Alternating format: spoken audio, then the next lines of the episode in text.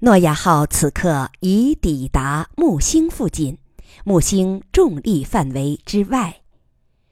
诺亚号停止激发，以无动力状态悬停。亚历克斯调整飞船的角度，让船首观察窗正对着木星。这是太阳系中最大的行星，以破人的气势占据了整个观察窗，甚至占据了整个天空。飞船此刻处在木星黑夜区的边缘，面对着木星背面绵延几万千米的极光。极光在太空中摇曳变形，如梦如幻。在它的映照下，木星暗半球的轮廓清晰可见。两极的紫色极光更为明亮，就像巨大的木星戴着两顶紫色的夜光帽。木星自转极快，带动其大气层顶端的云层以每小时约三点五万千米的速度旋转。云层被拉成条状云带，与赤道平行，明暗交替分布。云带的结构十分复杂，而且激烈翻卷，犹如炼狱之火。至于著名的木星大红斑，则更为狰狞，犹如撒旦的一只独眼。它的颜色在鲜红中略带淡玫瑰色。云团激烈翻滚，形成强大的涡旋。观察窗中能看到暗淡的木星环和众多木卫星，有脾气狂暴的伊奥，颜色鲜红的近乎妖艳。它是太阳系火山活动最强烈的星体，此刻正好有一次火山喷射。喷射出的火山烟云高达数百千米，拖曳在起伏的山脉和极长极宽的峡谷上。也有更有名的欧罗巴，它的表面覆盖着厚达数千米的冰层，明亮的冰表面上布满了纵横交错的冰裂。有些冰裂甚至贯穿五千米厚的冰层。船员们敬畏地观察着蛮荒强悍的木星。它不应该是朱庇特的宫殿，倒更像是撒旦的巢穴。超光速航行造成了严重的心理时差。刚才还在绿水蓝天的地球，转眼就到了地狱般的木星，确实是转眼间，二十四分钟，也就是一顿午餐的时间，没有加速减速阶段，没有过载体验，飞船就轻松越过了七亿千米的遥远距离，船员们都被。过于猛烈的感官突变，震晕了。此刻，船长亚历克斯、大副赫子舟和科学官巴洛都在驾驶舱里。赫子舟对地球呼叫完毕，不再等待回音，因为地球对这次呼叫的回答将在两个三十九分钟后才能抵达。他对亚历克斯说：“开始采青。”开始吧，你来驾驶。按照预定计划，诺亚号已经实验了高速飞行中的急停，以及在停泊状态下同地球的联络。现在要实验高重力下的模拟采氢了，因为在将来的航行途中，氢的补充是飞船头等重要的大事，必须事先进行模拟。对于化学动力飞船来说，即使在地球那样较低的重力下降落，也是十分危险的操作。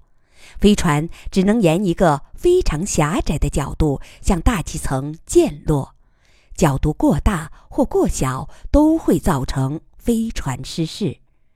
但对于诺亚号上身手灵活的小蜜蜂来说，想要降落实在是太轻松了。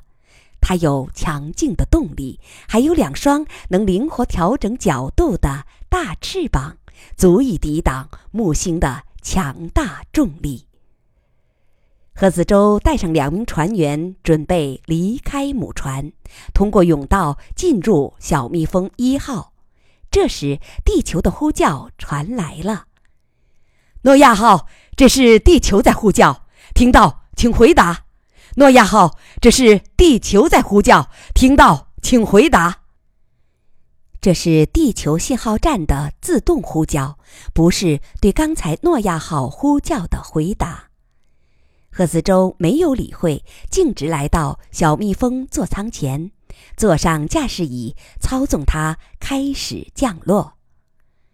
小蜜蜂向前喷射着，等离子焰流，轻飘飘地潜入气层。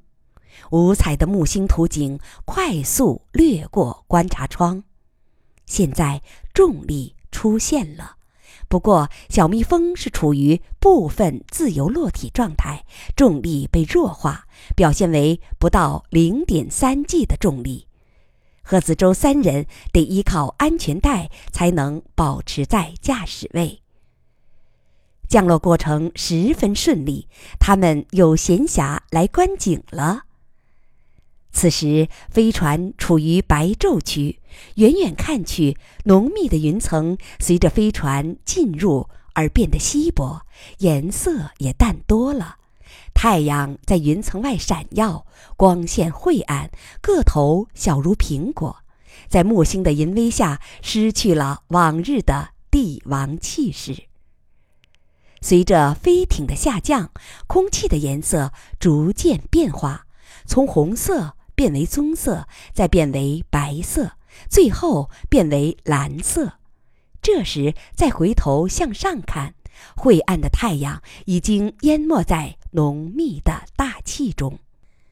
六十八颗木卫星中，只有伊奥和欧罗巴在夜空中洒下微弱的光。此后，飞艇保持匀速下降。现在作用在他们身上的是二点五二 G 的重力，三人一直等着飞艇在海面上的溅落，结果根本没有感觉到。木星大气层和海洋的成分都是氢，其气象和液象是逐渐过渡的，没有一个清晰的海面。当然，区别还是有的。飞艇的下降速度逐渐减小，这是由于液氢的浮力大于氢气的浮力。贺子洲对船员小陈说：“已经进入液氢层，开始采氢吧。”“好的。”飞船关闭了动力，重力使其在液氢中快速下坠。小陈打开自动进液口，听到嘶嘶的进液声。但声音在十几秒后即停止，因为飞艇上的液氢罐此前基本是满的。模拟采氢至此顺利完成，船员们甚至觉得有点不过瘾。小蜜蜂的优异性能使凶险的太空活动成了小孩子的游戏，失去了刺激性。他们向母船报告。蜜蜂一号即将返航。通话器中传来母船的回答，但木星大气有强烈的电磁畸变，通话器中声音嘈杂，无法分辨。另一个船员维拉进行了焦躁处理，然后向两人摇摇头，表示无法消噪。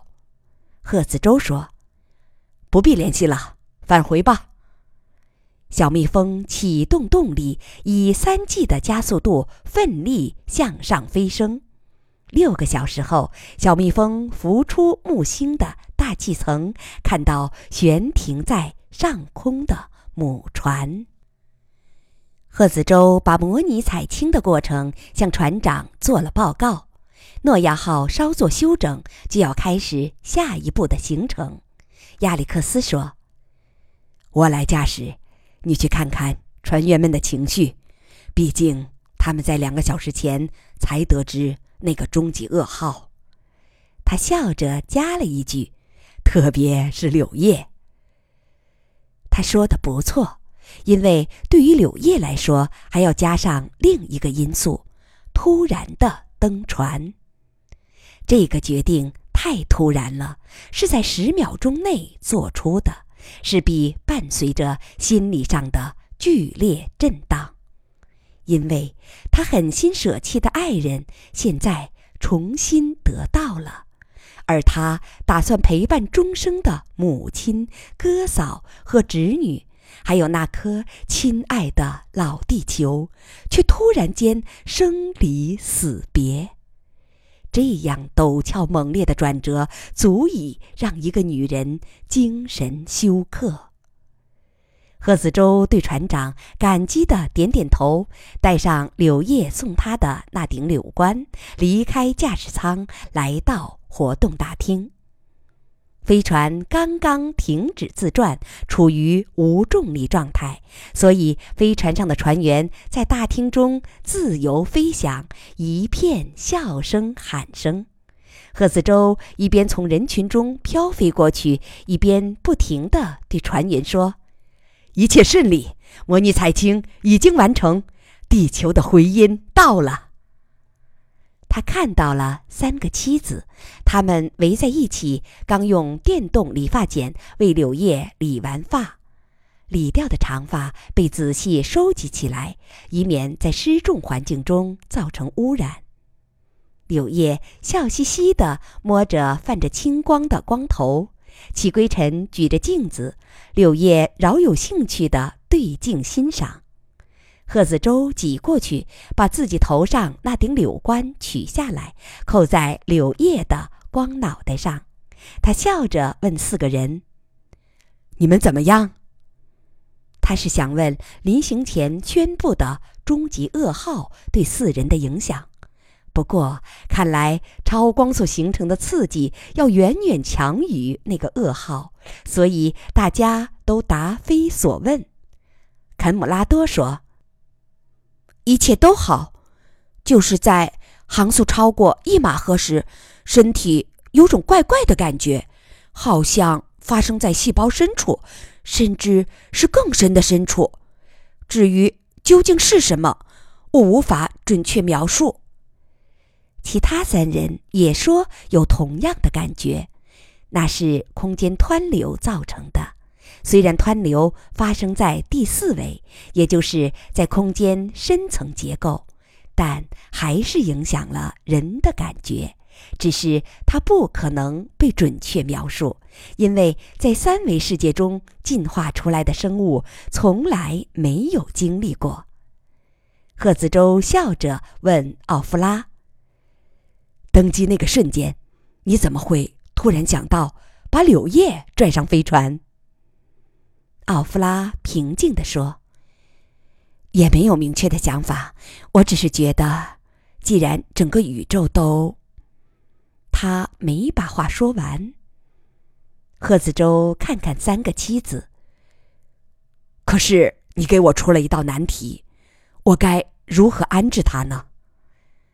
奥夫拉平淡地说：“没关系，作为特殊情况，船长会通融的。”柳叶平静地听着他们的对话，贺子洲看看他，感慨中掺杂着一丝邪血。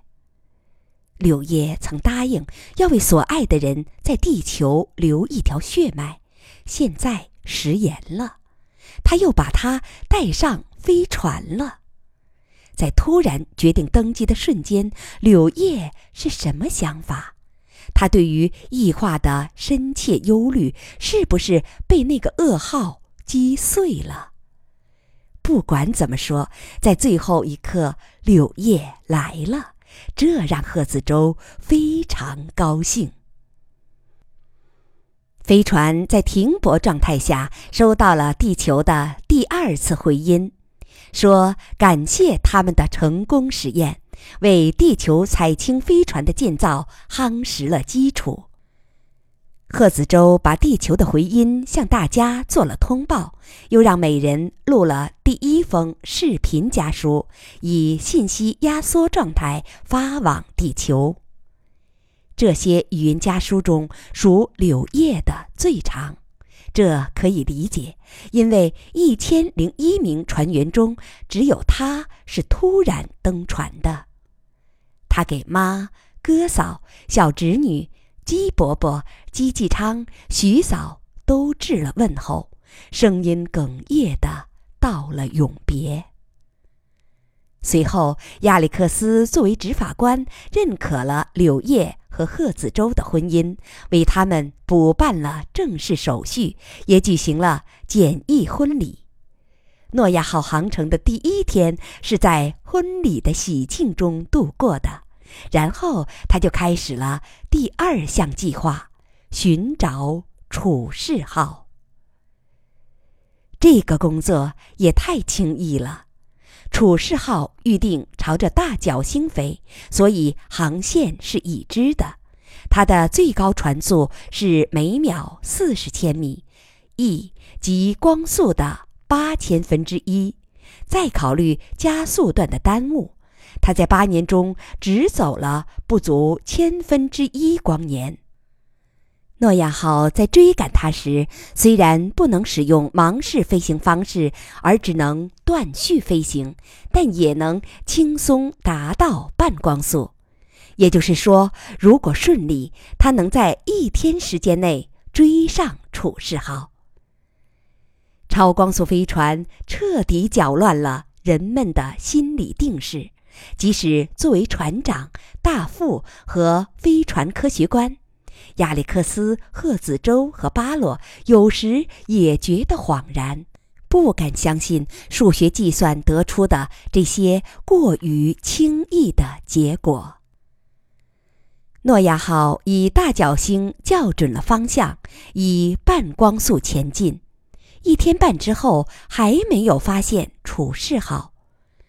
亚历克斯估计已经追过了头，果断地拨马而回，顺着来路再找一遍。这次他们放慢了速度，仅使用零点二倍光速。半天之后，他们终于发现了目标。楚世号此刻是在恒星的空当中，天幕黝黑，飞船本身又不发光，所以第一次没有发现。趁着极为广袤荒凉的天幕，楚世号就像一只背甲灰暗的小甲虫。它那反光率极高的镜面外壳，在这近乎无光的环境中，也显得十分暗淡。它在无边的背景下缓缓爬行，看起来就像静止在那里。楚世号此刻是无动力飞行，因惯性保持着每秒四十千米的速度。这在化学动力时代已经是极为杰出的成就，但相对于无边的宇宙，相对于超光速的诺亚号，它的速度实在太可怜了，就像一只失去大腿只能爬行的蟋蟀。令诺亚号的观察者心存怜悯。楚世号已经很近了，诺亚号前部的白光映在它的镜面外壳上，立时它变得银光闪烁，恢复了生气。诺亚号轻松地追上去。等双方距离在十千米左右时，诺亚号退出了虫洞式断续飞行状态，因为如果再靠近的话，空间湮灭将毁坏楚世号。诺亚号改用姿态调整喷口来驱动，达到了和楚世号同样的速度，缓缓靠上比自己庞大的后者。贺子洲及五名船员穿上太空服，准备登船，柳叶也在内。虽然柳叶是诺亚号的新人，但他其实接受过全套训练，所以贺子洲在第一次太空行走中就启用了这个新手，以便他尽快重新进入角色。六人手拉手在楚世号的中央甬道向前飘飞，四周是十个半空的燃料舱，在外边是十个货物舱。框架结构的间隙中嵌着暗淡的天幕。他们在甬道中飘飞了几百米，通过密封的指令舱，拐到甬道的一条岔路，然后他们来到一个庞大的扇圆柱形货舱，这是十个货舱中的一个。按照资料中介绍的方法，他们从外面打开门进去。入眼是林立的巨蛋形舱室，有四层楼高，每个装载有一万枚人蛋。六个人仰视着他们，敬畏中掺杂着怜悯。虽然楚世号不过是八年前制造并上天的，但此刻已如历史的沉寂。依靠楚世号相当原始的技术，想让这些人蛋在某个星球顺利孵化并成功生存，机会相当渺茫。他们只是在那时的科技水平下所做的孤注一掷的努力。